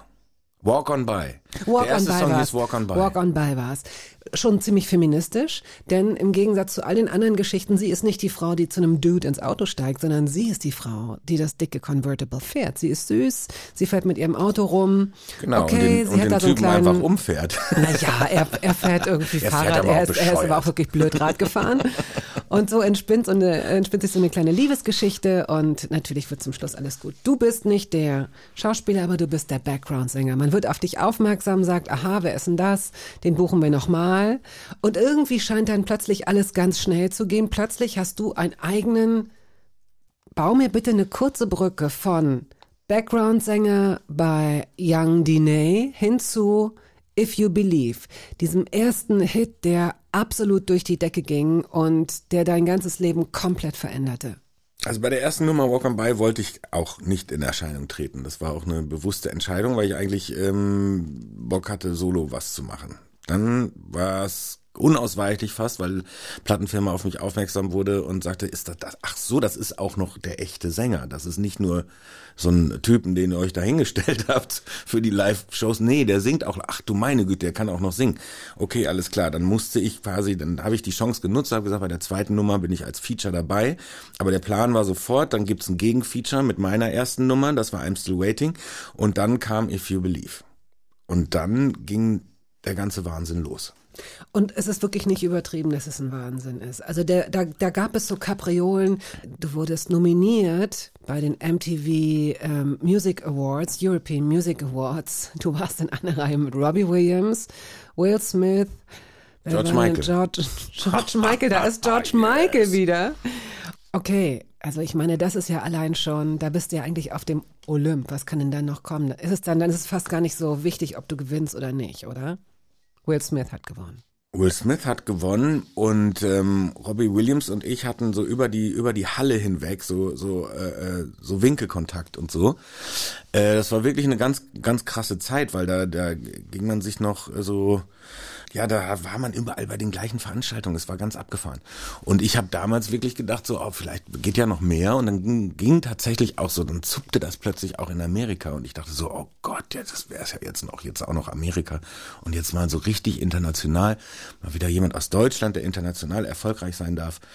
Und dann ging das so bis zu einem gewissen Grad Und dann merkte ich, fühlte ich mich aber auch nicht ganz wohl in meiner Haut so. Und dann habe ich gemerkt, ich muss wieder nach Hause. Ich habe irgendwie Heimweh. Damals war Amerika noch nicht, die haben also das noch nicht so umarmt. die- Robbie Williams hat es ja auch, ich Weltweitgeschäft. meine, Robbie Williams hat es überall geschafft, nur nicht in Amerika, interessanterweise. Genau, Jedenfalls nie so der richtig, Zeit, ne? genau, nie so Mhm. richtig. Und, äh, und der war genau zur gleichen Zeit unterwegs wie ich, bei allen Radiosendern. Und die fanden ihn alle doof, weil der da schon mit Privatjets und Hubschraubern immer so rumgemacht hat und so, weil er halt schon Weltstar war, nur in Amerika nicht. Und äh, ich dann so noch ganz bescheiden und so und ne, so, das war, Vielleicht kannst du mir die Frage mal, die Frage mal beantworten. Das kann ja nicht nur das Monetäre sein, weil jemand wie Robbie Williams hatte schon so viel Kohle. Ich habe nie verstanden, warum er das unbedingt versuchen wollte, weil überall, wo er aufgetaucht ist, haben die Leute ihn erkannt, sind ausgeflippt, ausgerastet, Kreuzungen wurden gesperrt. Äh, das ganze Leben war unecht, künstlich und eigentlich auch damit furchtbar. Weil Ruhm und Klatschen und äh, tolle Mädchen, das ist mal das eine und Geld und Sushi und nachts im Pool und so, was weiß ich. Damals das war war immer Sushi noch, da wissen wir teuer. aber schon, wo wir herkommen. Ich wollte es gerade sagen. Wenn man heute noch Heute ist Sushi wieder- mit Wohlstand in Verbindung bringt. Ich hoffe, dass es so ist, Leute. Esst weniger Sushi, wirklich. Das sind die Insignien der, des Erfolges. Ähm, warum will dann jemand äh, auf dem einzigen, wenn auch großen Fleckchen Erde, wo man vielleicht noch in Ruhe mal auf den Pony steigen kann oder einkaufen oder was auch immer, da diesen ganzen Trubel auch haben? Warum? Ich habe ich hab eine Vermutung, ich weiß es nicht, wir haben uns nicht noch nie drüber unterhalten, aber ich habe eine Vermutung. Er ist äh, ähnlich großer Elvis-Fan wie ich. Und ich glaube, das war sein absolutes, das Erstrebenswerteste für ihn, äh, irgendwann auf diesem Olymp zu sein, wie halt Elvis. Und dazu gehört Amerika dazu. Na gut. Mhm, mhm, Okay. Wir ähm, müssen Musik spielen, wie so ein Unterbrecher kommt er mir hier gerade vor. Spielen wir doch jetzt einfach ähm, Magic. Rude, Yes. oder? Ja, unser Wedding-Song quasi, einer unserer Wedding-Songs. Julia Ähm, und du. Julia und ich. Wir haben äh, diesen Song in, in Los Angeles kennengelernt und da hat Julia gesagt, die hat echt gutes Gespür für Musik.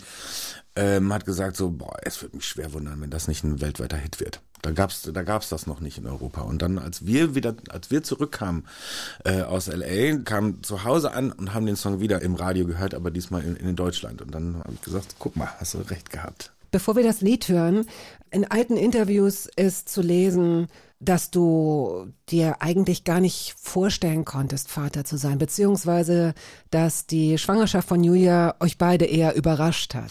ja, Jetzt ist. Otto, glaube ich, fünf Jahre, wie lange in eurem Leben? Ja, fast, fast fünf Jahre.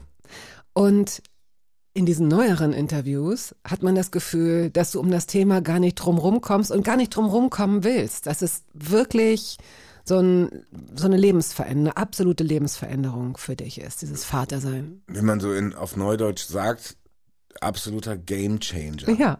Im positivsten Sinne, weil äh, was wirklich, was wirklich erstaunlich ist, was ich nie gedacht hätte, dass ich das äh, auch überhaupt hing, aber das macht die Natur von alleine, dass ich das hinkriege, als weil als sehr selbstfixierter Mensch, so, ne, dem, dem man nun mal ausweichlos ist, wenn man wenn man äh, auf der Bühne steht und das hat aber nichts, das ist oft viel Selbstkritik, gar nicht so gar nicht Selbstbeweihräucherung, sondern man beschäftigt sich sehr viel und eigentlich viel zu viel mit sich selber.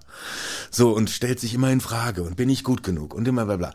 Und wenn ein Kind kommt, Jetzt mal abgesehen von allem anderen Schönen, was, was, was, ne, so Wunderbaren, was da mit einem passiert, ist einer, einer der coolsten Punkte daran ist, den Selbstfokus komplett zu verlieren und dadurch ein viel entspannterer Mensch zu werden. Natürlich gibt's Schlaflosigkeit, natürlich ist das alles, ist aber alles Pipifax gegen das Gute, was einem da geschenkt wird, nämlich das, das äh, Konzentrieren auf die eigene Person fast wegfällt, bis auf Momente, die man sich nimmt und extra nehmen muss, auch als Paar. Als Paar machen wir manchmal Urlaub in der eigenen Stadt und sagen, äh, komm, eine Nacht im schönen Hotel und wir gönnen uns das jetzt mal.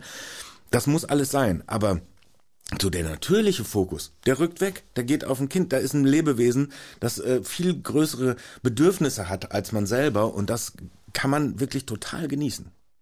Ja, es tut dir gut. Man merkt, wenn du darüber sprichst. Ich bin auch, äh, auch so in solchen Situationen, jetzt Interviews und so, viel entspannter geworden, weil ich denke auch so ein bisschen, ja, was, was, soll, was soll das denn? Und dadurch wird man viel, viel lockerer und, und kann viel offener sein und so. Und ist ja nicht so, dass meine Frau und ich, wir, wir geben ja schon viel privates Preis, aber eben nur so viel bis dahin, wo wir sagen, hier ist Schluss. Und ansonsten fänden wir das auch albern, weil wir sind ja auch stolz. Natürlich können wir Otto nicht zeigen, was hat rechtliche Gründe und so. Und wer, würden wir aber vielleicht, aber wir wollen ihn natürlich auch schützen, weil vielleicht möchte er das ja gar nicht. Dass er irgendwann in zehn Jahren da, da sitzt und sagt, warum habt ihr bloß jemals und keine Ahnung, das müssen wir natürlich tun. Aber vor Stolz strotzend manchmal denkt man so, oh, jetzt würde ich gerne auf diesen scheiß Knopf drücken und, und, das, und das Foto posten, weil es so sweet ist. Wir hören jetzt Magic Root. Saturday morning, jumped out of bed and put on my best suit. Got in my car, raced like a jet all the way to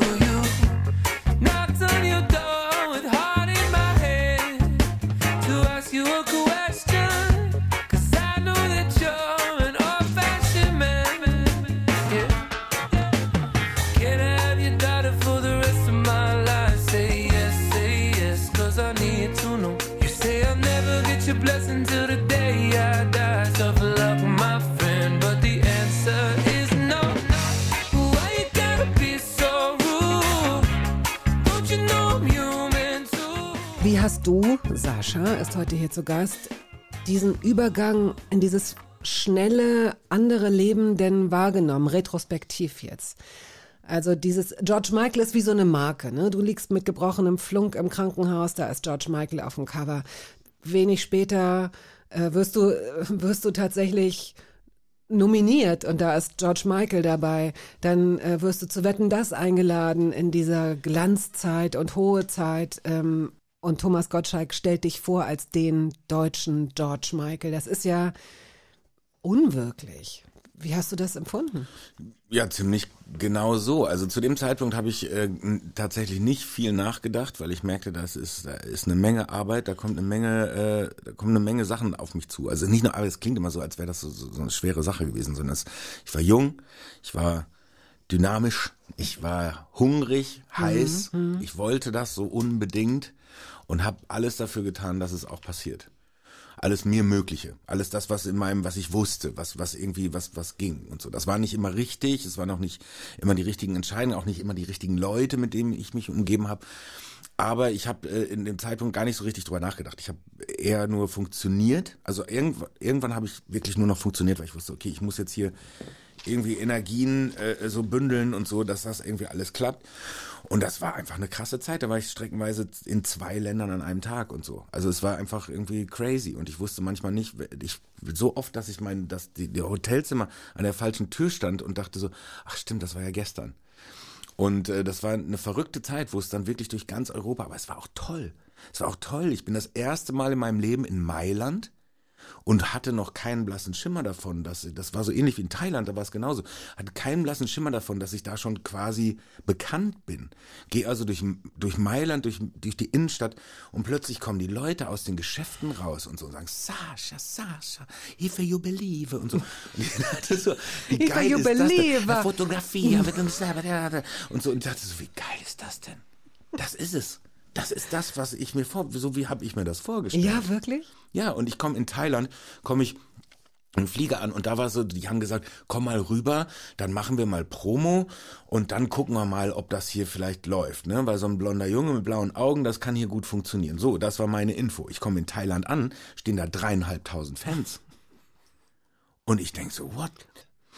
Ich habe auf jeden Fall, was ich, was ich sehr, sehr interessant finde, dass ich 20 Jahre später in Thailand am Flughafen bin, 20 Jahre und 20 Kilo später, bin ich in Thailand am Flughafen und bin in so einem Souvenirshop und will noch was für die Schwiegereltern kaufen mit meiner Frau zusammen und so. Und dann kommt plötzlich der, der, der kleine Junge hinter der Kassierer, hinter der Kasse vor uns, fragt meine Frau, ist das der Sänger?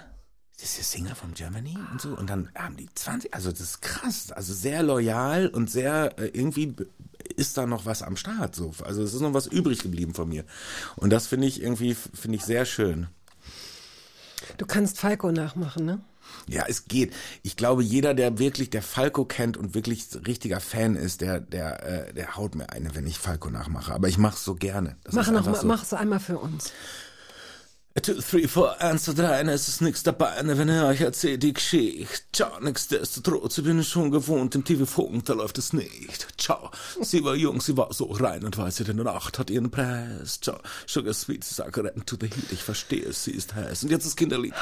Es ist nicht wirklich gut, aber ich mach's so gerne. Nein, es ist sehr, sehr gut. Und da wir jetzt gerade sowieso bei diesem Sascha Fett in verschiedene Persönlichkeiten-Ding waren, war das jetzt auch der richtige Platz für Falco.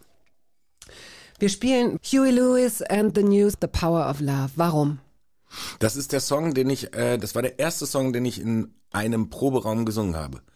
Der erste Song, den ich mich getraut habe zu singen. Das war, äh, die Band hat ganz viele Sachen gespielt, die ich alle nicht kannte. Das war so, das war so Van Halen, zu dem Zeitpunkt nicht kannte. Das war so Van Halen und so, war mir alles viel zu rockig, habe ich damals nicht gekannt. Und dann habe ich mich nicht getraut, das zu singen, weil ich kannte die Lieder ja nicht. Und dann habe ich so in diesem Buch geguckt, was sie haben, habt ihr noch einen anderen Song? Und dann stand da The Power of Love von Huey Lewis and the News und dann den kannte ich aus Zurück in die Zukunft. Habe gesagt, okay, dann lass uns den spielen. Und das war dann der erste, den ich gesungen habe und alles eine Oktave tiefer. Das war so, das war erst, ne? Die Wie erste, klingt das So, The Power of Love, the curious thing, a woman weak und habe mich nicht so richtig getraut, ne? Und dann habe ich irgendwann gedacht, so, Alter, wenn ich jetzt nicht, wenn ich jetzt nicht reinhaue, die gucken schon alle ganz komisch, dann, dann kriege ich den Job nie. Und dann habe ich, äh, dann habe ich losgelegt.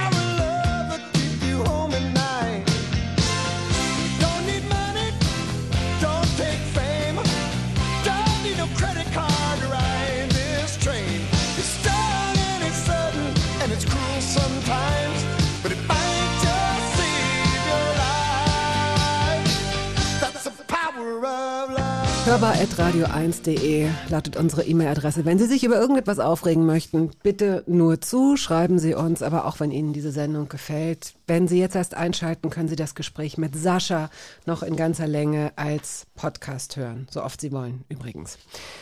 Ähm, über die Biografie habe ich eben schon gesprochen. If You Believe heißt sie. Also wenn Sie, liebe Hörerinnen, liebe Hörer, ähm, mehr Details über Saschas Leben wissen wollen, dann können Sie sich dieses Buch kaufen, das es ja auch als Hörbuch gibt, von dir auch eingesprochen. So, und dann gibt es etwas brandneues. Wäre es ein Brot, dann wäre es noch warm und würde duften. Es ist ein Album, das heißt This is my time, this is my life und ist gerade rausgekommen. Und es ist so eine Mischung aus, nee, beschreib du es mal lieber. Ja, das ist, ähm, ja, das ist gar nicht so einfach. Also, ich wollte mir selber ein Geschenk machen. Und ähm, was habe ich noch nicht gemacht? So, und ich habe schon sehr viele Pop-Songs gemacht, ich habe schon auf Deutsch äh, Songs gemacht, aber ich habe noch nie mein großer Traum, der Entertainer zu sein, der ich immer sein wollte, erfüllt sich damit so ein bisschen. Das ist quasi ein Geschenk, ein bisschen Geburtstagsgeschenk. Es ist eine Mischung aus einem Best-of, sind aber auch neue Songs drauf und alle sind neu arrangiert, neu interpretiert und alles unter dem Deckmantel Las Vegas, also der großen Show, die äh, große Besetzung und so. Man, ich stelle mir die ganze Zeit Tänzerinnen und Tänzer vor, wie, wie auf meiner Show, eine Big Band. Und äh, so haben wir auch Songs If You Believe so umgesetzt, This Is My Time so umgesetzt, We Can Leave the World in einer Bossa Nova Version und ähm, alles so ein bisschen und nicht nur für mich ist ja Las Vegas eben nicht nur Frank Sinatra. Die meisten haben sofort immer Frank Sinatra und denken sofort an Swing. Swing ist auch drauf, zum Beispiel eine gute Coverversion von Never Gonna Give You Up von Rick Astley als Swing. Aber für mich ist Las Vegas auch Elvis, für mich ist Las Vegas auch Celine Dion, Barbara Streisand und und Burt Bacharach und Tom Jones und das ist alles für mich Las Vegas. Und deshalb habe ich äh, versucht, dieses Album so klingen zu lassen und ich glaube, es ist mir mit meinen lieben Freunden äh, Matthias Grosch und Robin Grubert sehr gut gelungen. Tom Jones. Wie war das Duett? Oh, das war beeindruckend. Hattest du da, äh, wie sagt man, Muffensausen, auch so ein altes Wort. Warst du, ähm, nee, so wie du gerade guckst, bist Nee, du? er hat ja schon. Natürlich hatte ich extrem Respekt. Ich, Tom Jones war einer der, also der war, wir waren ja im Vatikan zusammen, wir sind im Vatikan zusammen aufgetreten. Ich habe und ich habe die ganze Zeit ge gedacht, ich tu Vatikan. Und ähm, na gut, der muss, ich muss, muss, muss raus. Oh. Ja, Auch der Mist ja, muss ja. raus. Und äh, Tom Jones hat neben mir, wir hatten Backstage, die Backstage-Räume im Vatikan, ohne Quatsch, waren Beichtstühle. So. Das waren unsere Rückzugsräume. Muss man sich Oh mal vorstellen. Die Gott, standen Tom oben auf so Jones. einer Empore und Tom Jones hatte den Beichtstuhl neben mir. Ausgerechnet. Und dann habe ich mich die ganze Zeit nicht getraut, nach einem Foto zu fragen, weil ich ja selber immer denke so, ach nee, das will doch jetzt der nicht und so, ne? Und dann habe ich den so nebenan gehört, wie er so Interviews gegeben hat und so. Und dann habe ich gedacht so, boah, der ist aber mega sympathisch, das traue ich mich jetzt. Und dann kam er aus seinem Beichtstuhl raus und dann habe ich ihn gefragt und dann sagt er nur, sure boy. Und äh, mit einer so, und ich dachte so, boah. Und dann irgendwann standen wir halt bei einer Probe auf der Bühne und er ist jetzt nicht so, er meinte von sich selber dann, er ist nicht so der zweite Stimmensinger. So, ne, er ist nicht so der Harmony-Typ, so, ne, er ist der Frontmann. Ob ich ihm die zweite Stimme zeigen könnte, weil er ist mit einem italienischen Kollegen, der auch da war, äh, sowas ähnliches wie der damalige Eros Ramazzotti, so, ne, also so in diesem, in diesem, in dieser Range. Und mit dem sollte er, und dann hat er mich gefragt, und da war ich sehr extrem emotional berührt, weil er mich gefragt hat, ob ich ihm die zweite Stimme, die er singen soll mit dem italienischen Co-Star, ob ich ihm die zeigen könnte, weil er dann nicht so, weil er das nicht so, nicht so sein Ding ist. Und dann haben wir da zusammen gestanden und wenn der Typ singt, dann bebt der Boden. Das ist einfach so. Der hat ein, ein das ist krass, Ja. der hat ein Volumen, das ist einfach unvergleichbar. Das also ist die Antwort auf die Frage, die Sie vielleicht auch schon immer bewegt hat. Wie ist es wohl, ein Duett mit Tom Jones zu singen? Ähm, mein Mehrwert ist ganz klar, dass der Übungsraum der Beichtstuhl war. Für jemanden, der wahrscheinlich jeden Tag die Ehe bricht. Aber egal, der Tiger ist immer noch, glaube ich, mit seiner Frau verheiratet. Das steht ja auch für irgendetwas. Das ist das Geheimnis ihrer Liebe. Oder sie mit ihm. Oder sie mit ihm. Sehr schön gesagt. Ähm, wir verlosen drei Alben. This is my time, this is my life. Und gleich stelle ich Ihnen die Frage, die Sie beantworten müssen. Hier aber schon mal der Hinweis, dass Sascha am 13. Dezember im Tempodrom spielt.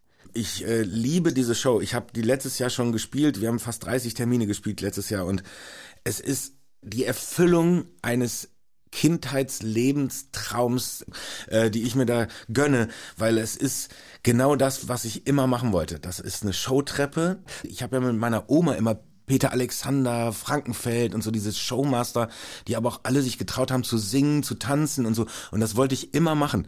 Das wollte ich immer haben. Und jetzt habe ich mir das einfach äh, selbst geschenkt und ich bin so happy, dass es auch so geil läuft und dass die Leute es auch so gut finden, weil es ist man muss schon zugeben, ist halt ganz bescheiden, wie ich bin.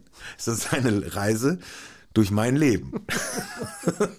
und aber sehr chronologisch und anhand von Musik belegt und und äh, das da finde ich halt ähm, da habe ich immer noch keine Worte, weil das ist einfach für das ist für mich das Ding.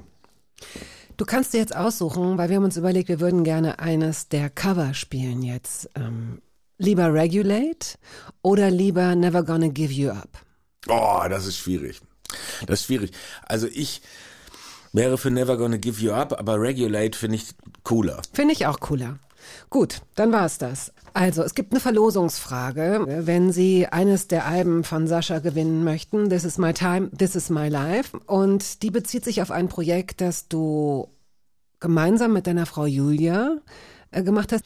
Und es wäre gut, wenn Sie wüssten, wie das Buch heißt, das Sascha gemeinsam mit seiner Frau für den gemeinsamen Sohn Otto, aber auch für all die anderen Kinder da draußen äh, geschrieben hat. Zehn Vorlesegeschichten sind es geworden, die sich auch um äh, so Themen kümmern wie wie vertragen sich Kinder wieder oder wie, wie hören sie auf, traurig zu sein, wenn sie mal zu einem Geburtstag nicht eingeladen werden und so weiter. Also finden Sie heraus, wie dieses Buch heißt, erschienen im Carlsen Verlag und schicken Sie die richtige Lösung an hörbar.radio1.de. Schreiben Sie bitte gleich Ihre Adresse und Ihre Telefonnummer in die E-Mail, damit wir Sie benachrichtigen können. Dann Regulate, Sascha. Und ich wünsche dir eine schöne Tour. Viel Erfolg mit dem Album. Viel Spaß. Danke sehr. Also vielen Dank, dass du hier warst und wenn Sie zu spät eingeschaltet haben, dann können Sie dieses Gespräch jederzeit als Podcast nachhören über die ARD Audiothek, über YouTube und über alle bekannten Podcast-Plattformen. Tschüss, lieber Sascha. Tschüss.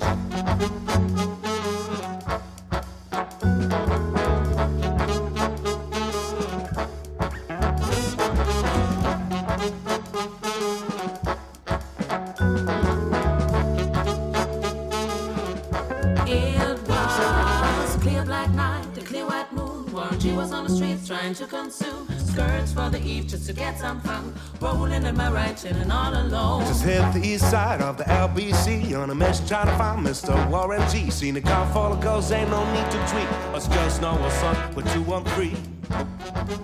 Das war der Podcast der Radiosendung Hörbar Rust. Wir hoffen, dass es Ihnen gefallen hat. Wenn Sie möchten, Sie können ihn abonnieren.